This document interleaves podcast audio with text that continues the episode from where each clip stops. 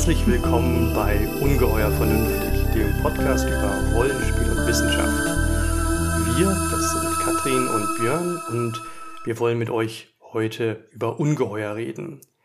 Ähm, wir haben ja heute die zweite Folge. In der ersten Folge haben wir schon ein bisschen von unseren Lieblingsungeheuern erzählt. Und jetzt, nach einer kleinen Pause, in der wir mit dem Ungeheuer Technik zu kämpfen hatten, ähm, sind wir jetzt bei der zweiten Folge und wollen ein bisschen allgemeiner über Ungeheuer reden. Ja, genau. Also in den nächsten Folgen ähm, wollen wir uns anschauen, was Ungeheuer grundsätzlich überhaupt sind, ähm, ob es die überhaupt gibt und wenn ja, in welchem Sinne das der Fall ist und ähm, was so ein richtiges Ungeheuer überhaupt ausmacht. Und ähm, ja, wir hoffen, dass wir damit ein bisschen helfen können, ein besseres Verständnis für Ungeheuer zu schaffen und wie man die auch im Rollenspiel anwenden kann. Ähm, deshalb wird es jetzt im ersten, erst am Anfang ein bisschen theoretischer, aber ähm, wir kommen dann auch irgendwann wieder zu ganz praktischen Tipps und, und ja, einzelnen Ungeheuern. Auf jeden Fall. Wir müssen zuerst den Berg der Weisheit erklimmen und ganz ohne Theorie geht's halt nicht. Der Podcast heißt ja schließlich auch Rollenspiel und Wissenschaft aber wir kommen auch vom Berg der Weisheit wieder herunter und äh, versuchen das Ganze ganz konkret und praktisch anzuwenden. Deswegen Geduld und bleibt bei uns, auch wenn es manchmal ein bisschen abstrakt wird. Ähm, ja, wir wollen eigentlich ähm, in der ersten Folge ähm, zuerst mal unsere Begriffe klären. Ähm, denn um zu wissen, worüber wir reden, ähm, müssen wir eigentlich mal klären, was die Begriffe eigentlich genau bedeuten, mit denen wir hier die ganze Zeit hantieren.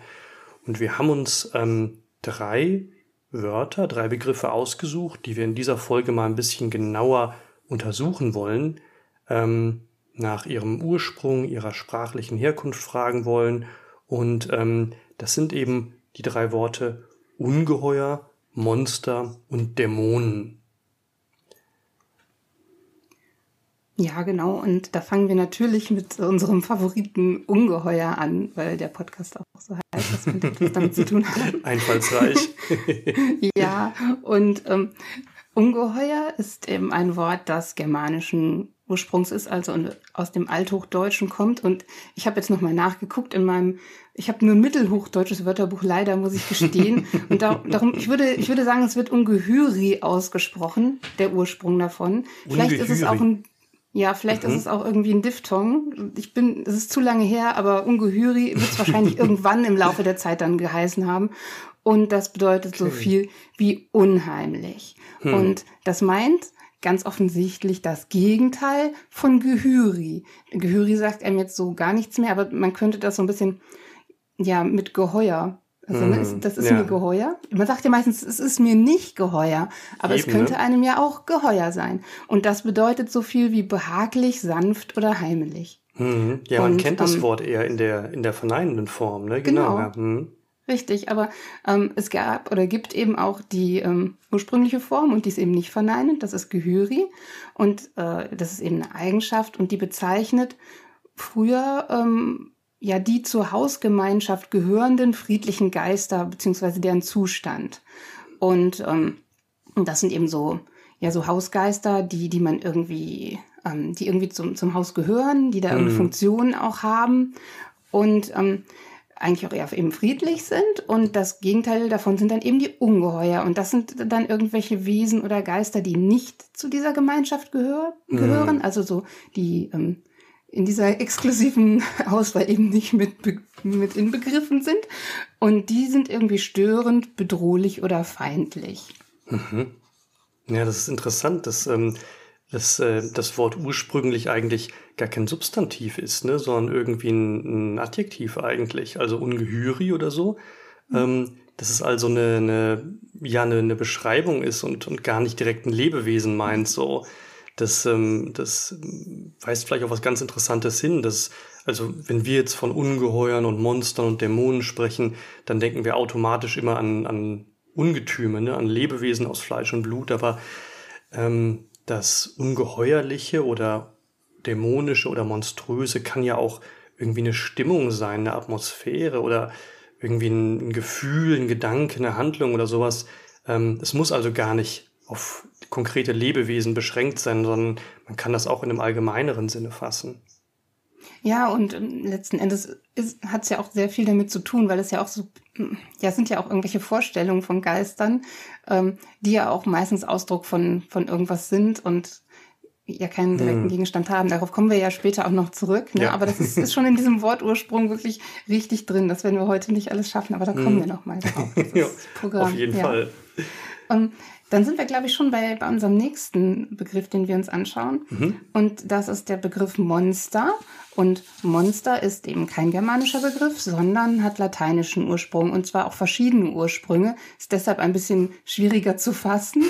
Und ähm, also stammt einmal von dem Hauptwort Monstrum ab. Und das bedeutet so viel wie Mahnmal der ist ja auch ein bisschen abstrakt, dieser Begriff. Und ähm, außerdem von dem, den Verben monstrare, zeigen, kennt man hauptsächlich jetzt aus der katholischen Messe, die Monstranz, die herumgezeigt wird, um oh, damit ja. das Wunder zu beweisen. Du kennst das, ähm, ja. Ich, ich, ich kenne das, ja. Bin nicht katholisch, ja, aber du hast da wahrscheinlich noch Erinnerungen dran, ja. Ja, und, ähm, und von Monere warnen, also was ja auch mit dem Mahnmal ähm, irgendwie ein bisschen verbunden ist. Mhm. Und ähm, prominente Bedeutung erlangte das Wort dann eben erst äh, im, im Christentum. Ne? Ähm, also vor, im frühen Christentum, weil da ähm, das Monster ähm, eben als warnendes Vorzeichen, äh, ja, als warnendes Vorzeichen, was durch Gott ausgesendet worden ist, um den Menschen wieder auf den richtigen Weg zu bringen, mhm. äh, geschickt worden ist. Und deshalb ist es ja, ja eigentlich so ein Hinweis Gottes. Also so wurde es verstanden. Schau mal hier, da stimmt irgendwas nicht. Mhm. Ähm, und es liegt dann an dir, weil, weil es liegt ja immer alles am Menschen. Es ist alles genau. auf den genau. Menschen bezogen und wenn irgendein Wesen auftaucht, was nicht so ganz äh, dem, den Vorstellungen entspricht, muss der Mensch wohl etwas falsch gemacht haben, mhm. weil es geht ja um den Menschen. So, Natürlich. Alles andere ist ja, ist ja unwichtig. ähm, ja, und, äh, und deshalb ähm, wurde das eben so verstanden als ein Hinweis oder eine Andeutung oder eine Prophezeiung Gottes. Mhm. Ja. ja. Das ist interessant. Das, ähm, in alltäglichen Sprachgebrauch ist es, glaube ich, erst viel später eingesickert, nämlich ähm, durch die romantische Literatur und ähm, da ganz besonders durch ein bestimmtes Werk, das ähm, viele wahrscheinlich kennen werden, nämlich Frankenstein oder der moderne Prometheus von Mary Shelley. Ähm, das ist 1818 rausgekommen und da findet das Wort Monster tatsächlich das erste Mal Verwendung. Und zwar äh, gebraucht Frankenstein das selber als Selbstbeschreibung für sich. Ähm, er sagt dann irgendwie, When I looked around, I saw and heard of none like me. Was I then a monster, a blot upon the earth, from which all men fled, and whom all men disowned? Also er erkennt sich selber als Monster und ähm, ja, das ist seine, seine Identität so und ab da ist das Wort dann irgendwie auch unabhängig von, von ähm, einem, einem christlichen Kontext irgendwie gebraucht mhm. worden. Ja, es wäre jetzt wirklich interessant, ähm, ob äh, inwieweit das noch in diesem alten christlichen äh, Hintergrund feststeckt, weil wenn er sich selbst als Monster beschreibt, ähm, wäre er ja auch eigentlich wieder nur ein Hinweis für die Menschen, was ihn hm. selber ja auch nochmal darüber hinaus äh, entwertet, ne? Mhm. Also nur eine Warnung für die anderen ist und selbst eigentlich äh, und, und darin eben seine Existenzbegründung überhaupt liegt. Aber ich, das wird jetzt ein bisschen Stimmt. zu weit. Das ist ein interessanter Gedanke erst. Ne? Ja. ja, also die, diese Bandbreite von Monstern, die man jetzt in dieser frühchristlichen und auch ein bisschen späteren ähm, äh, äh, ja, Darstellung kennt, also was da so alles aufgeführt worden ist unter Monstern und Kreaturen, die so als Mahnmal auftauchen. Das sind eben zum einen ähm, natürliche ähm, Tiere, die irgendwie furchterregend aussehen, weil die ähm, jetzt so exotisch sind ähm, und, und, und fremd ne? und deshalb den, den Menschen daran erinnern, irgendwie wie, dass er irgendwie nicht, ja, dass da irgendwas noch anderes ist, auf das er sich äh, vorbereiten muss mhm. und den, so ein bisschen aus seinem, dem Alltag holen, beziehungsweise eben auch alltägliche Tiere, die äh, sich von, von der Normalform unterscheiden, wie zum Beispiel jetzt ähm, Kälber mit mehreren Köpfen, die geboren sind, mm, worden oh, sind, ja. oder irgendwelche seltsamen Hörner, ähm, Formen, das alles wurde ja interpretiert und es wurde ja auch immer alles auf den Menschen bezogen und äh, irgendeinen Sinn versucht darin zu sehen. Und so wurden ja auch die normalen Tiere äh, in ähm, mittelalterlichen ähm, Zusammenstellungen mhm. gedeutet. Also es mussten gar keine Monster sein, um denen irgendwie so einen Sinn auf den Menschen mhm. zu geben. Nur da war es dann eben nochmal extrem. Ja, da war der Bauer dann bleich vor Entsetzen, wenn plötzlich das Kalb mit zwei Köpfen geboren wurde. Und, und der Meteorit dann, vom Himmel fiel. Oh ja, gleichzeitig ja, genau. noch. das war dann das Omen, dass, dass äh, er verdammt und sein Hof bald in Flammen aufgehen würde und so. Naja. Hm. Genau, und neben den natürlichen Tieren gibt's halt noch die mythologischen Mischwesen, die also aus mehreren real existierenden Lebewesen zusammengesetzt sind. Dazu zählen natürlich die klassischen Sagengestalten, die man kennt, also meinetwegen in der Antike Kentauren und Greifen oder Mantikore, aber eben auch scheinbar harmlose ähm, Wesen wie Meerjungfrauen, die eigentlich einen ganz monströsen Hintergrund haben und mit den Sirenen verwandt sind. Ne? Ähm, und ähm, ja, und dann sind es interessant, dass die einzelnen Komponenten dieser Mischwesen meist natürlich sind, ähm, aber ähm, durch die menschliche Einbildungskraft oder Fantasie ähm, werden sie eben auf ungewöhnliche Weise kombiniert und dann kommt ein Fabelwesen raus. Und ähm, dann gibt es dann die Fabelwesen, die irgendwie einen Tierkopf haben und einen Menschenkörper. Ich glaube, in der Archäologie sagt man dann eher, das sind Dämonen eigentlich. Und dann gibt es umgekehrt die, die halt irgendwie einen Menschenkopf und einen Tierkörper haben. Das sind dann irgendwie die sogenannten Monster eigentlich. Ähm, ja, diese ganzen Varianten und Bandbreiten. Und natürlich gibt's Tierkörper mit Tierköpfen.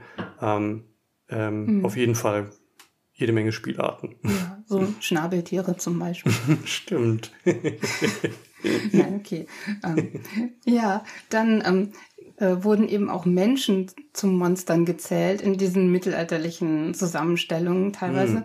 Und ähm, ja, da ging es eigentlich hauptsächlich darum, dass äh, die Menschen eben fremd waren zum einen. Also ganz viele weißen, weiße Flecken auf der Landkarte, die mussten irgendwie äh, bevölkert werden. Und weil, weil da ja etwas sein musste und weil das fremd ist und weil das nicht die Welt ist, die ja ähm, missioniert war bis jetzt, musste da ja was ganz Monströses hin. Mhm. Und ähm, natürlich ähm, haben, haben Menschen auch Erfahrung gemacht, dass sie da ähm, mit fremden Kulturen oder fremd aussehenden Menschen äh, in, ähm, also denen eben begegnet sind. Aber in der Fantasie ist das noch mal um ein Vielfaches gesteigert worden. Da werden wir auch noch mal genauer in der späteren Folge drauf kommen. Da findet man dann sowas wie ähm, Menschen, die ihren Mund irgendwie mitten auf dem Bauch haben oder ihre Augen in den Achseln. Also alles äh, wow. Hauptsache möglichst äh, anders oder die Füße zeigen in die andere Richtung. Das, das ist, auch alles schräg. Ganz beliebt, ja. Und eben, aber das sind natürlich auch alles Hinweise darauf, ähm, dass Gott ein Zeichen geben möchte, ne, dass da mhm. ähm, etwas nicht richtig läuft in der Welt und dass sich doch bitte alle etwas zusammenreißen. So, so, so, so, ja, ja. Ja, ich kann mir gut vorstellen, dass die Autoren da ziemlich ähm, auch ihrer Fantasie freien Lauf gelassen haben, einfach um irgendwas möglichst reißerisch auszuschmücken, um dann auch die, die Leser ähm, in Staunen zu versetzen und ähm, zu faszinieren und anzuziehen, so dass ähm, diese weißen Flecken auf der Landkarte, die ähm, ja, eignen sich ja im Grunde für alles und laden dazu ein, eigentlich ähm, hm. frei zu fabulieren. Ja. Hm. Genau, und ähm, neben den ähm, Wundervölkern gibt's halt noch eine zweite Spielart von Menschen als Monstern. Und ähm, das sind Menschen, die zwar in vertrauten Gegenden leben, aber in körperlicher Hinsicht eben nicht der Regel entsprechen, also von idealtypischen Proportionen abweichen. Ähm, da denkt man natürlich insbesondere an Menschen mit angeborenen körperlichen Defekten, die früher als sogenannte, und ich sage das jetzt ausdrücklich in Anführungszeichen, Missgeburten diffamiert wurden. Und ähm, diese körperlichen Deformationen wurden eben nicht selten auf göttlichen Willen oder auf Verfluchungen seitens des Teufels zurückgeführt, so dass die entsprechende Person dann an den Folgen zu leiden hatte. Also ähm, ähm, geächtet und aus der Dorfgemeinschaft ausgestoßen wurde und äh, oder Schlimmeres zu erleiden hatte. Ähm, also mit Blick auf diese beiden Formen, ähm, die Wundervölker und die sogenannten Missgeburten, sagt der Kirchenvater Augustin, Monstra sunt in genere humano, also Monster gehören zum Menschengeschlecht. Also es äh, ist auch nicht, es schließt sich nicht gegenseitig aus. Also man kann hm. Monster sein und gleichzeitig Mensch.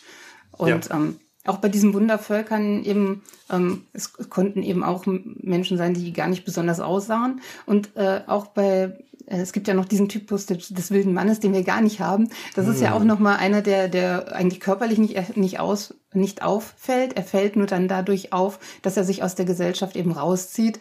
Und das ist auch nochmal so eine andere Art Monster, so ja, im ja. weiteren Sinne. Ne? Also das muss, es kann sowohl körperlich als auch irgendwie im ist Verhalten. Der, ist der wilde Mann sein. denn ausgestoßen worden? Also gehörte der ursprünglich mal zur Dorfgemeinschaft oder hat er schon immer isoliert gelebt? Das ist, das ist abhängig von den einzelnen Geschichten. Da gibt es hm. verschiedene drüber. Es kann eben sein, dass er sich auch selber dazu entschlossen hat. Hm. Es kann sein, dass er aus äh, irgendwelch, dass er, dass er wirklich auch ausgestoßen worden ist aufgrund von irgendeiner Tat. Aber da, da gibt es ganz verschiedene äh, Geschichten zu. Es wird dann irgendwann zu so einer Ikone irgendwie hm. äh, und wird dann so stilisiert. Also ja, wenn man ja. sich das im Verlauf anguckt. Aber das, ist eben auch nochmal, hm. ja genau, das ist so ein Typ, den ich halt auch nochmal interessant finde, weil das eigentlich nur so ein ganz normaler Mensch ist, der halt draußen absolut, ist. Absolut, ja, absolut. Der, der ist halt nicht geheuer. ja, ja. Das ist, das ist es auch schon. Absolut, ja. Das stimmt. Ja.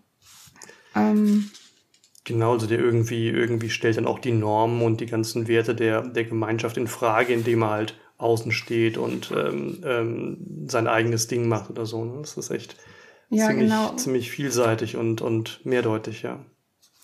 Ja, und ich glaube, dann, dann haben wir auch schon Ungeheuer und Monster äh, so erstmal im Ansatz erklärt. Und auffällig ist eben, dass heutzutage ähm, die Begriffe eigentlich komplett synonym verwendet werden. Also wir können die ähm, heutzutage eigentlich austauschen. Man weiß, es ist so ein bisschen unterschiedlicher Hintergrund, aber eigentlich hm. im normalen Sprachgebrauch ist dasselbe damit gemeint. Das sind meistens fantastische Kreaturen, die tierähnlich sein können hm. oder ähm, ja vollständig ausgedacht sind, irgendwie außergewöhnlich oder nicht der normalen äh, dem normalen Standard entsprechende Erscheinungs Erscheinungen haben, die vielleicht Furcht und Schrecken auslösen können ja, also es ist ziemlich, ziemlich ähnlich. Also es ist mhm. irgendwie unnatürlich, manchmal einfach nur bizarr, aber sehr häufig auch abstoßend und hässlich im Aussehen und ähm, ja, irgendwie oder vielleicht auch einfach nur viel, viel, viel größer oder viel, viel, viel stärker oder einfach nicht angepasst, nicht Teil der Gesellschaft mhm. wegen irgendwelcher Verhaltensweisen oder Fähigkeiten, die sie besitzen. Mhm. Und vielleicht benehmen sie sich auch einfach so, dass sie nicht zur Hausgemeinschaft gehören dürfen. Stimmt. Das kann sein. Ja. Ja, ich glaube, dann kommen wir schon wieder zum, zum nächsten Begriff. Juhu. Das stimmt, das stimmt. Genau. Genau. Ähm, die Dämonen. Der Begriff Dämon ist etwas anders gelagert ähm, als die ersten beiden Begriffe. Denn während die Begriffe Ungeheuer und Monster traditionell eher so im gesellschaftlichen oder politischen Bereich des öffentlichen Lebens gebraucht wurden, oder wenn wir halt an die missgestalteten Menschen denken, das äh, wurde auch irgendwie in der biologisch-medizinischen Terminologie so gebraucht, ist von Dämonen grundsätzlich eher im theologisch-religiösen Zusammenhang die Rede. Das Wort ähm, entstammt also, ähm, ja, wird ursprünglich ähm, ähm, im, Bereich der Religion, der Mythologie, aber auch der Literatur und Philosophie gebraucht, ähm, vor allem halt bei den Griechen. Das Wort stammt halt von altgriechisch Daimon ab ähm, und bezeichnet ganz allgemein einen Geist oder ein Geistwesen, wobei der Ursprung des Wortes ziemlich komplex und unklar ist. Ähm, möglicherweise hängt er mit dem altgriechischen Begriff für Teilen zusammen, ähm, da haben dann manche spekuliert, dass es also irgendwie bedeutet, dass der Dämon ein übernatürliches Wesen ist, das dem Menschen ihr Schicksal zuteilt. Aber das ist sehr spekulativ, weil ähm, das Wort in der Antike auch in unterschiedlichen Bedeutungen gebraucht wird, ähm, die sich im Lauf der Geschichte abwechseln, teilweise auch bei zeitgleichen Autoren nebeneinander bestehen oder sich überlagern. Ähm, wir also ganz unterschiedliche Arten von Dämonen finden und ähm, das deswegen wahrscheinlich keinen eindeutigen Ursprung hat. Mhm. Ja, und ich meine, das war auch sowas, was äh, diese nicht eindeutige, also nicht dieser der nicht eindeutige Ursprung und auch diese nicht eindeutige Verwendung des Begriffs war auch was, was dich so fasziniert hat. Ne? Mhm, also ziemlich. wir haben ja jetzt diesen einen, äh, dieser eine Ursprung ähm, ist äh, aus dem archaischen Volks, Volksglauben der Griechen, meine ich, ne? Mhm. Ähm, wo, wo das ähm, äh, mit diesem Geisterglauben zusammenhängt, äh, und zwar diese animistische Naturreligion. Das ist das, was ich ein bisschen einfacher nachvollziehen kann, Mhm. muss ich sagen. Also, dass du die, die Natur einfach beseelt ist, das ist, ist dieser Glaube und allem, was da so kreucht und fleucht oder einfach nur existiert, wird quasi so, äh, so eine Seele zugesprochen, irgend so ein Geist, der darin ruht und darin wohnt. Und ähm, wenn ihr euch mit Fantastik und sowas beschäftigt habt, kennt ihr ja bestimmt auch ganz viele von diesen Naturgeistern. Ne? Also Berg, Wald, Flussgeister, Tier- und Pflanzengeister, Nymphen kommen da oft vor, Dryaden. Also dann haben wir auch oft ja so diese weibliche und männliche äh, Version dann noch von allem. Ne? Und ähm, äh, außerdem äh, gibt's aber in diesem in dieser animistischen Naturreligion auch noch so einen Glauben an äh, Schutzgeister, die für verschiedene Berufe irgendwie stehen. Ähm, Feldarbeit, Handwerk, Seefahrt, wobei das ja dann auch teilweise eng verknüpft ist, wieder mit den Orten, wo das stattfindet und mit den Elementen, mit denen diejenigen zu tun haben. Ne? Also da, da geht das so ineinander über.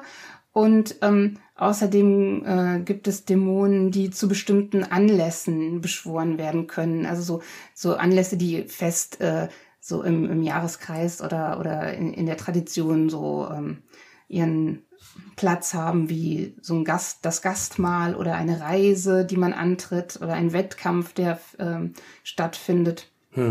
Und ähm, auch so sowas wie Krankheiten, Träume und Wahnsinn werden auf den Einfluss von, von diesen Geistern zurückgeführt, die aber ja irgendwie alle sich aus der Natur speisen. Genau. Also diese animistische Naturreligion ist ein ganz wesentlicher Aspekt ähm, des archaischen Volksglaubens der Griechen. Ne? Und ähm, der zweite Aspekt ist dieser Ahnenkult und Seelenglaube. Da geht es also um die Vorstellung, dass ähm, die Seele des Menschen nach dem Tod sich ähm, nicht irgendwie auflöst oder so, sondern weiter existiert und eben auf unsere Welt Einfluss nehmen kann, sodass man sich ihnen äh, gewogen zeigen muss und sie mit Opfern irgendwie besänftigen oder ähm, auf Distanz halten oder verehren muss. Und ähm, die Tatsache, dass einem Verstorbene im Traum erscheinen, äh, wurde nur als Beleg dafür genommen. Ne? Und man hat sich dann vorgestellt, dass äh, die Seelen also an einem unterirdischen Aufenthaltsort, eben dem Hades der Unterwelt leben und dass zum Beispiel die Höhlen und Klüfte im Gebirge Eingänge zu dieser Unterwelt bilden. Und ähm, interessant jetzt für die Bedeutung des Wortes Dämon ist, dass also eine besondere Bedrohung nach diesem archaischen Seelenglauben von, der, äh, von den Seelen jener Toten ausgeht, die ähm, nicht nach dem geltenden Ritus bestattet wurden und daher also ruhelos umherstreifen und vermutlich auf Rache aus sind. Ähm, und diese Gespenster und Spukgeister halten sich natürlich auch an den typischen gruseligen Orten auf, also dunklen Wäldern, äh, Einöden, ähm, Hohlwegen und so weiter, sehen furchterregend aus und ähm, können eben in Menschen einfahren und Menschen können von ihnen besessen werden und Schaden erleiden. Und ähm, dementsprechend wurden natürlich auch alle möglichen Abwehrzauber und Rituale und äh, so weiter erdacht, um ähm, diese Art von Dämonen eben auf Distanz zu halten. Ja, ich komme jetzt zu einem Abschnitt, der, wo garantiert Widerspruch kommen wird. Deshalb finde ich den besonders interessant. Und zwar diese Unterweltdämonen, ähm, die, die können oder die werden typischerweise in verschiedene Gruppen eingeteilt. Und ich bin mir sicher, dass irgendwer wieder eine andere Einteilung hat oder dass man sagt, aber von ihrem Ursprung her kommen die woanders her oder sowas. Das ist, da kann man wunderbar drüber, drüber sich äh, auslassen. Jedenfalls, also hier in dem Vorschlag, den wir vorliegen haben, ist es so, dass äh, eine Gruppe die Gorgonen sind, also Gorgonen, sowas wie wenn man an Medu- Medusa denkt mit dem Schlangenhaupt, ähm, die, die den Be Betrachter in Stein verwandeln kann. Und ähm, dann die Sirenen, die Mischwesen aus, ähm, mit, also mit dem Oberkörper einer Frau und dem Unterkörper eines Fisches sind, wo ich aber ja auch schon andere Interpretationen zu gelesen habe. Also es ist nicht immer so. Dann die Harpien, die Mischwesen aus Vogel und Frau sind, also mit einem Frauenkopf. Und die Lamien, die ja sowas wie ähm, antike Vampirgestalten sind. Und die Erinien, die Rachegöttinnen sind. Und die gehören alle nach der Überlieferung zum Gefolge der Hekate. Und das ist eine Gottheit, die eben auch nicht zu diesem offiziellen Pantheon gehört, genauso wie Dionysos und Demeter aus Kleinasien eingeführt worden ist und ähm, in den Mysterienkulturen Kulten verehrt worden ist. Und ähm, dass es eben auch so, ähm, ja, so noch ältere Götter quasi sind, die irgendwie noch, die man aber nicht loswerden konnte, mhm. die man noch mhm. irgendwie in die, ähm, in diese Göttergeschichten mit reinbringen äh, musste und äh, damit die einen Platz hatten, wurde da irgendwas hin und her geschoben und wurde was geschaffen und mhm. meistens ähm, ist, gehen die da nicht so ganz ohne Federlassen durch und in, mhm. im Fall ja und, und in diesem Fall ist es eben so, dass da eine Muttergottheit dann zu einer Göttin des Übergangs, also eher zur zur Todesgöttin wurde, vielleicht auch nochmal Geburt, aber, aber doch auch Tod und das verschob sich immer mehr Richtung Unterwelt und Tod, hm. bis es dann eine Göttin der Hexerei und Totenbeschwörung geworden ist. Also das ist so die Karriere gewesen. Was für eine Karriere, ja, faszinierend. Ich glaube, das ist, ist alles sehr umstritten und sehr vage, diese ganzen Spekulationen ja. über den Ursprung. Also ähm, das äh, ist eine mögliche Zuordnung so, aber das, das ist wirklich alles sehr ähm, da gibt es dann unterschiedliche Überlieferungen und so weiter. Aber ähm, es schadet nicht, äh, man kann sich trotzdem daran bedienen und sehr viele äh, sehr äh, interessante Figuren und Geschichten daraus nehmen. Nur man darf halt nicht davon Absolut. ausgehen, dass irgendetwas davon irgendwo wirklich belegt ist. ja, absolut, ja, das stimmt. Das stimmt, das, das ähm, ist auf jeden Fall für die Fantasie sehr anregend. Ähm, ja, was, was ich eben spannend fand an den, an den ähm, griechischen Dämonen, also war eben, dass diese beiden ursprünglichen ähm, Facetten der archaischen Volksreligion, also ähm, die Naturgeister und die Ahnengeister, sich im unterschiedlichen Verständnis der Dämonen bei den ersten beiden großen Dichtern ähm, des antiken Griechenlands widerspiegeln, nämlich bei Homer und Hesiod. Ähm, die haben also beide einen ganz unterschiedlichen Begriff, eine unterschiedliche Auffassung von Dämonen ähm, Homer gebraucht in seinen beiden Epen, also der Ilias und der Odyssee, ähm, die Begriffe Theos oder Theos auf Griechisch und Daimon. Und die bedeuten beide Gottheit, aber haben einen unterschiedlichen Akzent. Theos meint halt eher so die Persönlichkeit des Gottes, ähm, insofern sie Gegenstand kultischer Verehrung ist. Ähm, also was weiß ich, Hephaistos ist der Schmiedegott und der hat das Herdfeuer und der macht das und das und der hat die und die Marotten und äh, äh, Geschichten und so weiter und kann auf die und die Weise verehrt werden.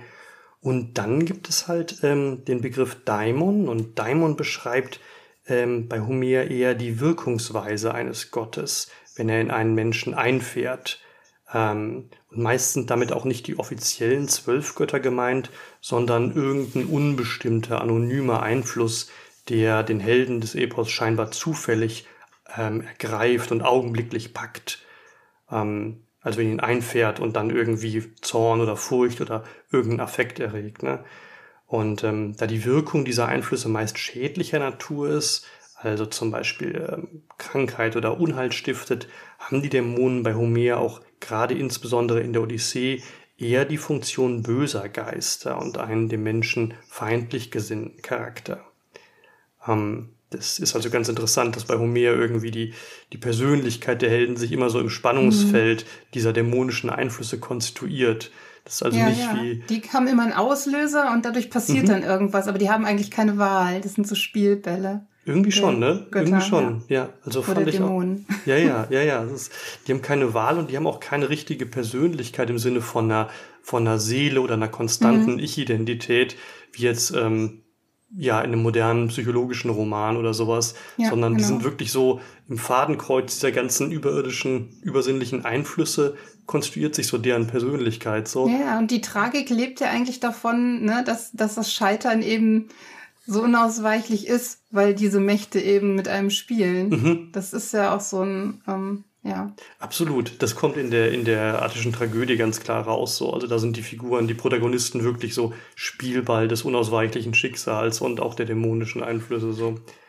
Ähm, genau. Und ähm, ähm, das andere Verständnis, ähm, was sich eher so auf den archaischen Seelenglaube und Ahnen- und Totenkult bezieht, finden wir eben bei Hesiod. ähm, dem zweiten großen Ependichter der griechischen Frühzeit. Ähm, gerade in seinem Lehrgedicht Werke und Tage, den Ärger, greift Hesiod diese Vorstellungen der archaischen Volksreligion ähm, auf und verbindet sie mit seinem Mythos von den vier Zeitaltern des Menschengeschlechts. Ähm, die Dämonen erscheinen hier als Geister der Verstorbenen, als Seelen der Menschen des goldenen Zeitalters. Das ist also irgendwie eine mythische Epoche vor Beginn der Zivilisation, mhm. in der die Menschen in so einer Art Idealzustand gelebt haben. Ne? Also was gibt's ja auch in vielen Spielen, ne? Das ist so, so die versunkene Epoche, der man so hinterher äh, träumt noch und dann findet man die Ruinen. Vielleicht äh, kann man da ja auch mal irgendwelche Ahnengeister beschwören, die einem zur Seite stehen. Mhm, das stimmt, das stimmt. Das bietet sich echt an, ja. Und ähm, interessant ist halt, dass die Dämonen jetzt bei Hesiod eben keine bösen Geister sind, sondern eigentlich einen ziemlich freundlichen und dem Menschen gegenüber wohlwollenden Charakter haben. Ähm, Hesiod erzählt, dass die Seelen der Menschen des goldenen Zeitalters als wohlwollende Begleiter der heutigen Sterblichen fungieren, als gute Dämonen, die also in Nebel gehüllt auf der Erde umherwandeln und das Recht hüten, Wohltaten spenden ähm, und so weiter. Ähm, also ähm, die sind zwar keine Götter, sondern eben Sterbliche, deren, die durch, durch, also zu Unsterblichen mhm. wurden ähm, und am unsichtbaren Treiben der Götter teilhaben, den Göttern dienen und helfen. Ähm, sind irgendwo zwischen Göttern und Menschen angesiedelt, so. Ähm, das ist halt ein krasser Gegensatz zum Ahnenglauben bei Homer, wo die Seelen der Verstorbenen in die Unterwelt fahren und dort so ein Dasein als Schatten fristen und bestenfalls mal bei einer Unterweltreise irgendwie befragt werden können von Odysseus oder so. Mhm. Da gibt es hier ein schönes Zitat von Hesiod. Aber nachdem nun dies Geschlecht in der Erde geborgen, wurden sie zu Dämonen nach Zeus des erhabenen Willen. Herrliche, weilen auf Erden, sind Hüter der sterblichen Menschen, und sie wahren das Recht und wehren frevelnden Werken. Luftig als Nebel durchschweifen sie alle Weiten der Erde, Segen spendend, und dies ist nun ihr königlich Anrecht. Mhm. Da kommt es also, raus. Ja, wenn man jetzt irgendwelchen Dämonen begegnet in den antiken Ruinen, dann muss man erstmal wissen, sind das jetzt Ahnengeister, die einem wohlgewoll, äh, wohlgesonnen sind, oder sind das die Dämonen, die diesen bösen Aspekt der Götter mhm. beinhalten. Ja, natürlich muss man sich jetzt nicht direkt immer auf Homer und Hesiod beziehen, aber also ihr habt alle Möglichkeiten. Es gibt genug Gründe, warum die Dämonen total super hilfsbereit sein können oder super gemein und euch direkt dahin siechen lassen. Das könnt ihr alles machen. Das ist alles hier schon in der Antike angelegt. Eben, das fand ich eben so spannend, dass gerade diese beiden, beiden unterschiedlichen Verständnisse ne, und dieses, ja. diese Idee von guten und bösen Dämonen gerade bei, bei Homer und Hesiod schon so voll voll ausgeformt sind und das beides auch dann, dann später vorkommt. So, ähm, wobei tatsächlich in der Antike habe ich das Gefühl, diese Vorstellung vom guten Dämon ziemlich präsent ist und nachher dann auch überwiegt, so in der Stoa und so. Da ist der Daimon oder bei den Römern dann der Genius echt so das, das gute Prinzip im Menschen irgendwie so, ein, so ein, das dann so eine leitende Funktion einnimmt, mhm. so. Ähm, also es ist wirklich sehr, sehr positiv besetzt eigentlich. Wäre auch ein Ziel für so einen richtig guten Helden, es bis dahin zu schaffen, so finde ich. Ja, Könnte man sich so vornehmen. Absolut. absolut. Genau, und ähm, jetzt haben wir also über das Verständnis von Dämonen in der griechischen Antike bei ähm, in der archaischen Volksreligion gesprochen und bei den Dichtern. Und jetzt kommen wir zuletzt noch auf die Philosophen, die haben sich auch Gedanken über die Dämonen gemacht und ähm, da sticht halt besonders ähm, Sokrates hervor. Ähm, Sokrates aus Athen, ähm, bei dem spielt das Daimonion, wie er es nennt, eine besonders kuriose Rolle. Ähm, denn Sokrates erzählt, also eigentlich erzählt das Platon, weil Sokrates nichts geschrieben hat und ähm, wir von, von Sokrates eigentlich nur ähm, durch die Schriften seiner Schüler wissen. Ähm, aber Platon erzählt eben, dass Sokrates also in seiner Verteidigungsrede ähm, den Athener Richtern erzählt, ähm, dass er einen Schutzgeist besitzt, ein Daimonion, das ihm allerdings nicht rät, wie es so die Tradition immer will, sondern ihn immer nur warnt. Ähm, das Daimonion ist also bei Sokrates keine übernatürliche Eingebung, die dem Philosophen irgendwie göttliche Erkenntnisse zuteil werden lässt oder ihn wie ein, ähm, wie ein Instinkt zum Schaffen antreibt, sondern es hat stets nur eine kritische, negative Funktion, ähm, indem es die ähm, von seiner eigenen Vernunft hervorgebrachten Ideen prüft und vielleicht auch verwirft.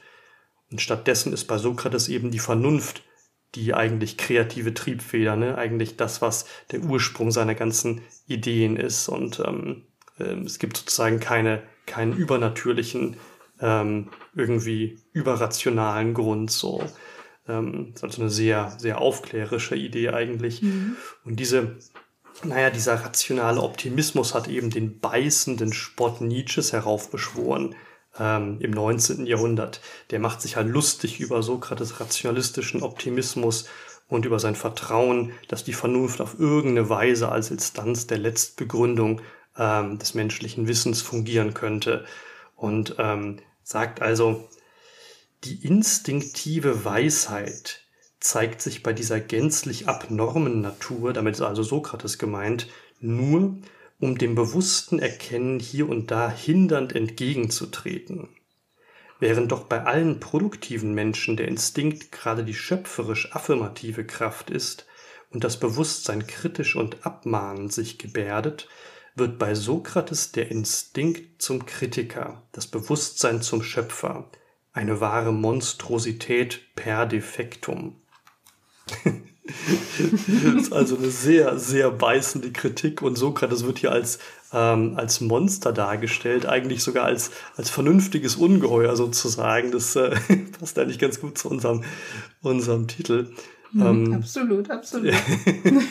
Es ist halt also ein, ein, Exzess, eine Wucherung der Vernunft, die keine Grenzen kennt und deswegen gerade ungeheuerlich ähm, mhm. wird so.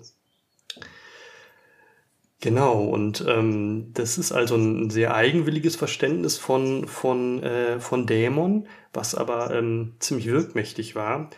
Und ähm, auch Platon, der berühmteste von Sokrates Schülern, kennt Dämonen.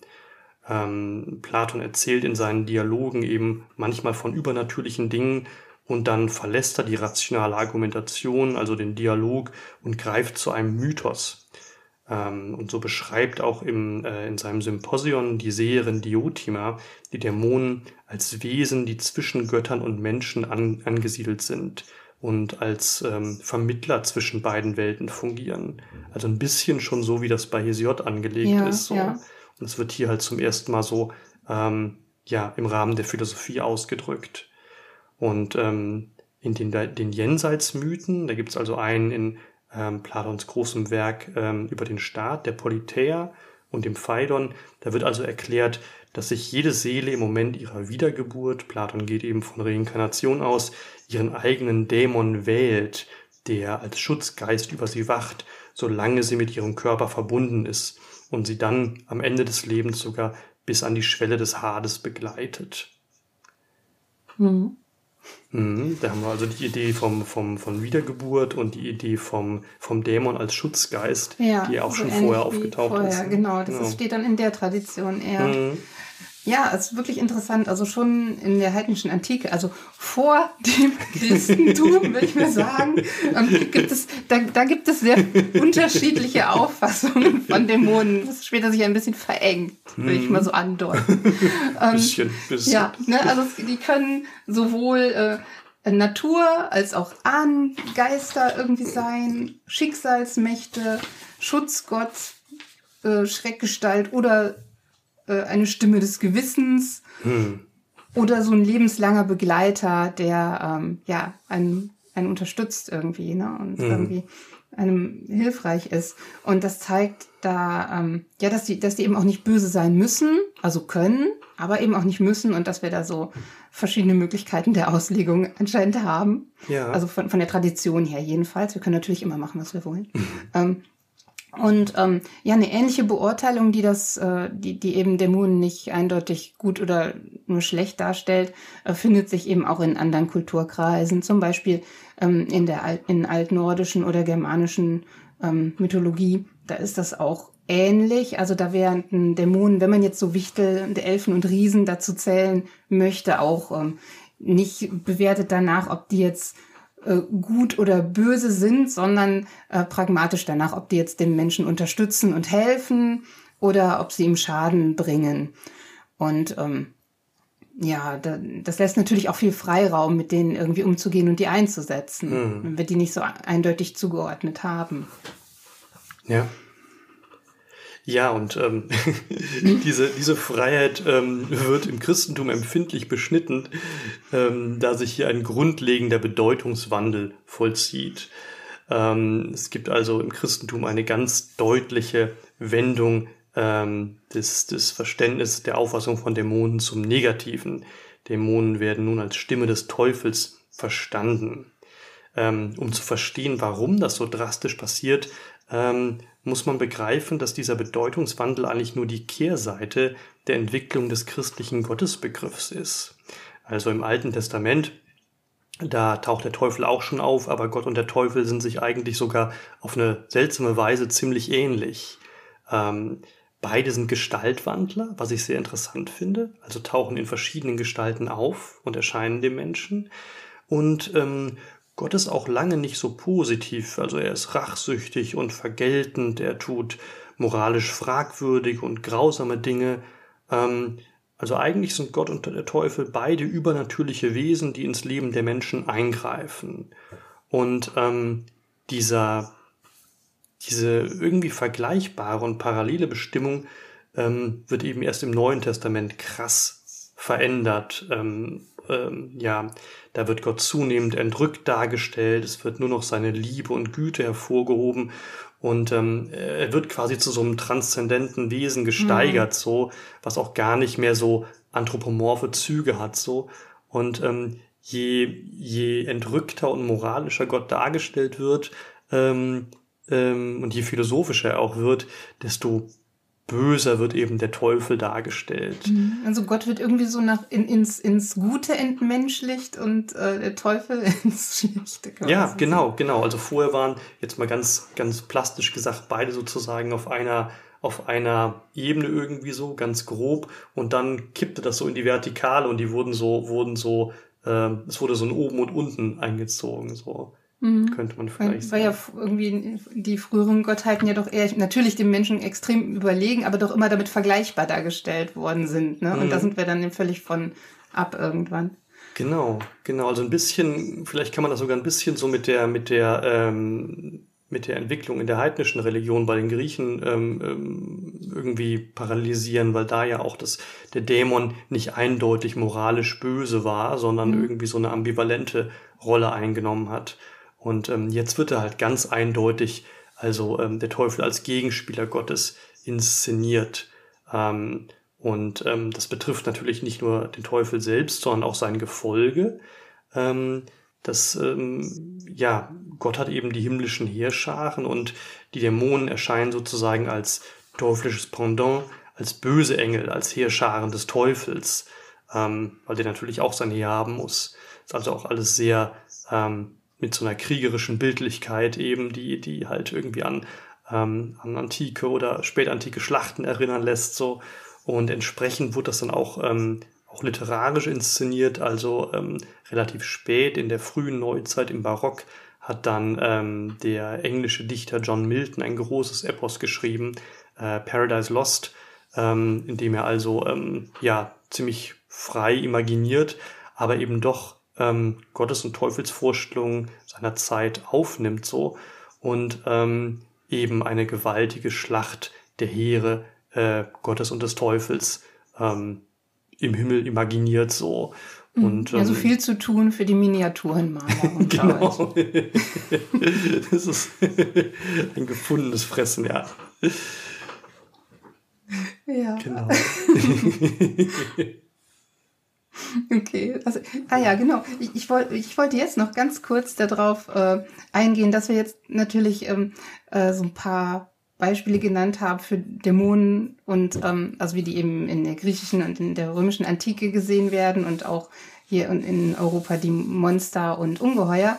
Aber natürlich gibt es ja auch ähm, Dämonen, äh, in anderen äh, Kulturen und Volksreligionen, genauso wie es bestimmt auch Monster und Ungeheuer woanders gibt. Mhm. Und ähm, ja, da wissen wir beide leider nicht genug drüber. Also wir könnten uns noch schlau machen und auch noch was darüber rausfinden. Äh, das wäre für heute sowieso zu viel gewesen. Wir wären aber auch sehr dankbar, wenn jemand äh, sich berufen fühlt, uns darüber vielleicht auch etwas zu erzählen. Absolut. Vielleicht auch ja. äh, mal hier ähm, in unserem Podcast. Denn ähm, wir sind uns schon bewusst, dass das jetzt nicht alles abdeckt. Das ist ein Hm, europäischer ja. Blick auf das Ganze und da fehlt unheimlich viel noch aus anderen Kulturkreisen, die wir jetzt hier nicht haben, wo es bestimmt auch ganz viele Parallelen gibt, aber bestimmt auch ganz grundlegende Unterschiede, ähm, wie da ähm, ja ähm, Monsterdämonen oder Ungeheuer oder welche Begriffe da auch immer dann vielleicht einfach wichtig werden äh, sind. Also wir haben hier äh, äh, uns mal Beispiele äh, hier in, in Japan gibt's die Yokai und in indischen, äh, im indischen Raum gibt's die Asuras, aber es gibt noch unheimlich viel mehr und die alleine sind auch schon so vielfältig. Also wenn man wenn wir Oh uns ja, unsere Monster oh angucken, ja. sind die ja auch schon so vielfältig und da gibt's auch unheimlich viel. ja. Und ähm, ja, ähm, die, ob die jetzt als Geister oder als Schicksalsmacht verstanden werden, ob das eher körperliche oder eher ähm, warnende, mahnende Stimmen sind oder was auch immer. Ähm, da werden wir ge gespannt darauf, wie viel sich da vielleicht mal vergleichen lässt oder was es da noch alles gibt. Absolut. Aber damit sind wir für heute schon fertig mit unserem theoretischen Teilen. Wir sind auch schon total lange am Reden, Jo. sehe ich gerade. Ich wollte doch eigentlich noch ein ganz bisschen was dazu sagen, was man jetzt damit noch machen Mach das ruhig, mach das ruhig, das ist doch spannend, ja. Nämlich, ähm, ja, habe ich mir ein ganz bisschen Gedanken gemacht zu ähm, Anwendungen, was man, was man da jetzt im Rollenspiel zu machen kann. Und ähm, oder was überhaupt gemacht wird. Und ich fasse mich da jetzt auch wieder ganz genauso gemein äh, kurz oder zusammen wie jetzt schon vorher. Ne? Also wir hatten jetzt nur die europäische Antike und so. Und, und jetzt gucke ich mir auch nur DSA und D&D hauptsächlich an. Und bei DSA ist es so, ähm, dass es sehr auffällig ist, dass es da ein Bestiarium gibt, wo eben ganz viele auch sehr natürliche Tiere, wie so eine Wildkatze oder so oder irgendein Vögelchen drin sind, aber eben auch im Bestiarium sowas wie Wundervölker drin sind, wenn man jetzt Elfen dazu zählen möchte. Und ähm, wo aber eben auch ähm, ja so ja übernatürliche Wesen drin sind, wie jetzt so ein Einhorn oder ein Drache. Ne? Die finden wir alle im Bestiarium. Dann gibt's aber eine extra Box, oder es in mehreren äh, Editionen natürlich wieder verschiedene Extraboxen. Einmal ähm, die Dämonen und Götter oder die Götter, Magier und Geweihte, Geweihte äh, Box, wo eben dann die Dämonen mit den Göttern zusammen behandelt werden und mit Magie und eben nicht zusammen mit den anderen Kreaturen. Also weswegen man da davon ausgehen kann, dass die eben da auch ganz getrennt von gesehen werden und ähm, offensichtlich anders definiert werden. Und ähm, ja, ich, ich finde eben dieses Bestiarium, die finde ich immer so sehr nett zu lesen, weil die so ein bisschen ähm, angelehnt sind an diese historischen Bestiarien, die es eben auch gegeben hat, wo eben auch alles durcheinander war. Und ähm, das war natürlich früher auch aus äh, Unwissenheit so oder auch aus ähm, Lust an dem Besonderen und der Exotik und weil man sich das alles vorstellen konnte.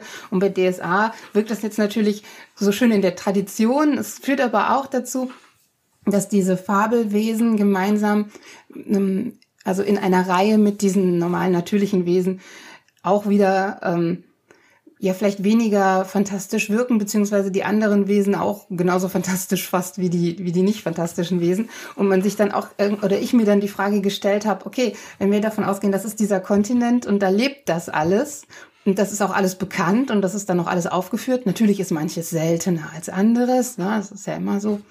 Aber ähm, wie monströs sind dann die Monster? Wie besonders ist das dann, äh, wenn ich jetzt dieses Wesen da treffe? Das kommt, ist ja dann eher davon abhängig, kennt meine Figur das jetzt? Oder ist es auch super selten und eben nicht davon, wie ungewöhnlich ist das jetzt für mich als Spieler? Da muss ich mich dann wirklich in die Figur, also in meine, in meinen Spielcharakter reinversetzen. Was, was macht das mit dem? Ne? Und k- kann es nicht auch sein, dass wenn ich jetzt von irgendwo herkomme, äh, Norden, Süden, Osten, Westen und auf irgendein Wesen treffe, was in meiner Region nicht vorkommt, ich da genauso äh, verblüfft darauf reagieren kann, als wäre das jetzt das fantastischste Wunderwesen. Ähm, da kann man das auch irgendwie vielleicht im Spiel so ein bisschen relativieren. Das finde ich da ganz interessant, wenn man sich das so anschaut. Ähm, ja, ähm, bei D&D ist eben alles noch eine Stufe monströser. Ich glaube, das ist ja viel klar. Also die Monster sind im Monster Manual ziemlich monströs. Mhm. Und es gibt ja auch alles Mögliche mit allen möglichen Fähigkeiten, alle möglichen Körperteilkombinationen, Körperteilanzahlkombinationen. und ähm, äh, es ist, es ist einfach monströser und schon bei den spielbaren Charakteren haben wir ja für unsere Verhältnisse relativ monströse Figuren dabei. Wenn wir uns jetzt so einen Drachengeborenen anschauen, ne, das wäre ja jetzt äh, was, was Richtung Monster geht oder so Wundervolk, das ist mhm. spielbar. Ähm, oder so ein Tiefling, ne, der ja dämonischen Anteil, glaube ich, hat. Da haben wir sogar die Gruppe schon mit drin und die ist auch spielbar. Äh, wie ungeheuerlich ist das dann, auch die zu treffen? Wie, wie ungeheuerlich sind dann die Drachen, wenn ich schon den Drachengeborenen spielen kann? Wie, hm. Also wie monströs sind jetzt, oder wie dämonisch sind die Dämonen, wenn ich selber schon einen Dämonen spiele? Ich weiß es nicht genau. Auf jeden Fall haben die alle Einfluss auf die Welt. Sie sind ja dann wirklich auch in der Geschichte ständig präsent durch die Figuren, die selbst schon gespielt werden. Und alles rückt so ein bisschen mehr aneinander, mhm. denke ich. Ne? Die Dimensionen gehen so ein bisschen ineinander über. Man kann ja auch die verschiedenen Dimensionen da besuchen. Es wird alles irgendwie greifbar und erreichbar dadurch. Und ähm, ja, ich, ich kann ja auch ein, ähm, eine Klasse spielen, die mit einem Dämon ein Abkommen hat und sich darüber irgendwie stärkt und deshalb immer da auch Zwiesprache halten muss oder ähm, sich über ihre äh, Taten da rechtfertigen, was sie jetzt wieder gemacht hat. Also da, da gibt ganz viel Kommunikation noch zwischen diesen verschiedenen Welten. Ähm, und da ähm, ist das schon mal eine andere äh, Hausnummer, würde ich sagen, als bei DSA. Und ähm, hm. Ja, an, an sich finde ich einfach interessant, wie, wie spielt man das jetzt? Ne? Und macht man einen Unterschied zwischen Monstern und Dämonen? Sind die einen vielleicht mehr irgendwie auf den Geist aus, können die mehr manipulieren, die anderen vielleicht eher eine körperliche Bedrohung? Und wie monströs ist das überhaupt für meine Figur? Für die mhm. das ja vielleicht recht alltäglich ist. Darum ist es ja manchmal auch sehr interessant, so ähm, Figuren mit Figuren zu starten, die ähm, eher nicht so damit bis jetzt Kontakt hatten, damit man das mhm. immer so richtig die erste mhm. Begegnung mhm. genießen kann. Ja. Auf jeden und, Fall. Dann wäre die Konfrontation stärker, ne? Sonst, genau, sonst ist es mehr, mehr, fließt es mehr ineinander, ja. Hm. Ja, richtig, ne? Oder man, hm. man schafft sich, also so, mein Vorschlag für ein Experiment, man schafft sich einfach mal so eine Begegnung mit einem richtigen Monster. Man überlegt sich mal, welches Wesen ist für meinen Charakter das Unwahrscheinlichste, was er treffen würde. Und wenn das jetzt einfach nur ein Schmetterling ist, ja, dann spielt mhm. man das also richtig schön aus. Ja, ja, ja, ja. Ich fand auch gerade deine, deine Unterscheidung von Monstern und Dämonen irgendwie ganz interessant, dass man sagt, Dämonen sind irgendwie Wesen, die tendenziell einem eher auf der geistigen Ebene begegnen, so, ähm, oder versuchen geistig Einfluss zu nehmen und Monster haben eher diesen, da ist dieser körperliche Aspekt stärker, so. Das würde ja mit dieser traditionellen Definition so einigermaßen äh, zusammenstimmen. So. Ja, ich bin mir auch gar nicht, da bin ich mir auch gar nicht sicher, ob es immer so ist. Also hm. es ist garantiert nicht immer so. Ja. Ich glaube, dass die Tendenz aus dieser Tradition einfach übernommen worden ist. Ich lasse hm. mich aber auch gerne eines Besseren belehren. Also wenn ihr Beispiele habt für den oder Monster, bei denen das umgedreht ist, fände ich das mhm. interessant. Mhm. Ich glaube, dass diese Traditionen, die schon seit der Antike da sind, relativ stark sind und auch relativ viel reproduziert werden. Es wird aber immer Ausnahmen geben. Und es gibt ja ganz selten überhaupt Wesen, die auf einer reinen körperlichen Funktion oder einen reinen geistigen Einfluss haben. So was mhm. gibt es schon mal, ne? Und wenn ihr welche habt, wäre es auch interessant. Werden, tauchen die als Dämonen auf oder, oder nicht, ne? Oder als Monster? Also das fände ich ganz interessant, äh, das sich mal anzuschauen wie, wie stark diese, diese Einteilung noch so ist. Absolut, ja. Weil wir haben ja schon diesen Ungeheuer und Monster als mhm. Synonym und inwieweit mhm. jetzt die Dämonen da sich immer abgrenzen oder inwieweit das mal irgendwie sie zusammenschwappt, das weiß ich auch jetzt nicht. Ja, ja. Genau, also man, könnte man Prognosen äh, machen, aber naja. Absolut. ja, und damit sind wir schon am Ende unserer zweiten Folge angelangt. Ähm, wir wollen natürlich zum Abschluss von euch wissen, ob diese ganzen theoretischen Bestimmungen und unsere Anwendungsbeispiele Sinn ergeben für euch. Welche Aspekte fandet ihr besonders wichtig oder interessant? Welche habt ihr vermisst? Ähm, gibt es, ähm, wie Katrin schon gefragt hat, Ungeheuer, Monster und Dämonen aus Kulturen außerhalb Europas, die ganz andere Merkmale haben?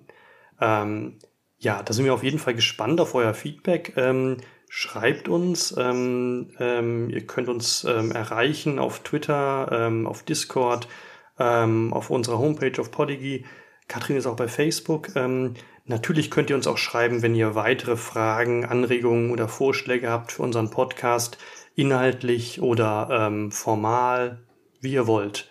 Wir sind auf jeden Fall gespannt auf ähm, eure Resonanz, eure Meinung. Ähm, uns hat jedenfalls großen Spaß gemacht heute. Ich habe viel gelernt. Ähm, das ist auch so ein Effekt ne, beim, bei der Vorbereitung für den Podcast, dass man wirklich neue Dinge lernt, so die man äh, vorher gar nicht so auf dem Schirm hatte. Ähm, ich hatte so eine grobe Vorstellung, aber ähm, so die genauen Einteilungen und Hintergründe wusste ich jetzt gar nicht so. Es ist auch nur eine jetzt gewesen von vielen möglichen. Da bin ich absolut, mir sicher. ja, absolut. Ja, und ähm, beim nächsten Mal, also wir haben uns ja jetzt mit diesen ähm, Grundlagen, also was das für Begriffe sind, schon mal jetzt beschäftigt und wir haben euch unsere Lieblingsungeheuer schon mal vorgestellt. Und nächstes Mal wollen wir nochmal ähm, uns genau anschauen, was Ungeheuer sind und woher sie kommen. Also jetzt nicht irgendwie, wo die so wohnen und Urlaub machen, sondern ähm, was spielen die psychologisch für uns für eine Rolle? Ähm, und wie, wie kommen die überhaupt in unser Bewusstsein? Denn es gibt die ja jetzt schon ziemlich lange. Und was mhm. hat den Menschen dazu gebracht, Ungeheuer zu erschaffen? Absolut. So. Und sie bleiben auch lebendig, obwohl wir in vermeintlich aufgeklärten Zeiten leben. Mhm. ähm, genau. Bis dahin, ähm, genau, bleibt uns gewogen. Wir melden uns und ähm, kommen mit der dritten Folge hoffentlich nicht allzu spät ähm, wieder raus. Die ist doch schon fast fertig. Ja, natürlich, natürlich. Die ist schon, wird schon gebraut, ist schon im Kessel. Alles klar, dann macht's gut und bis zum nächsten Mal. Ciao. Tschüss.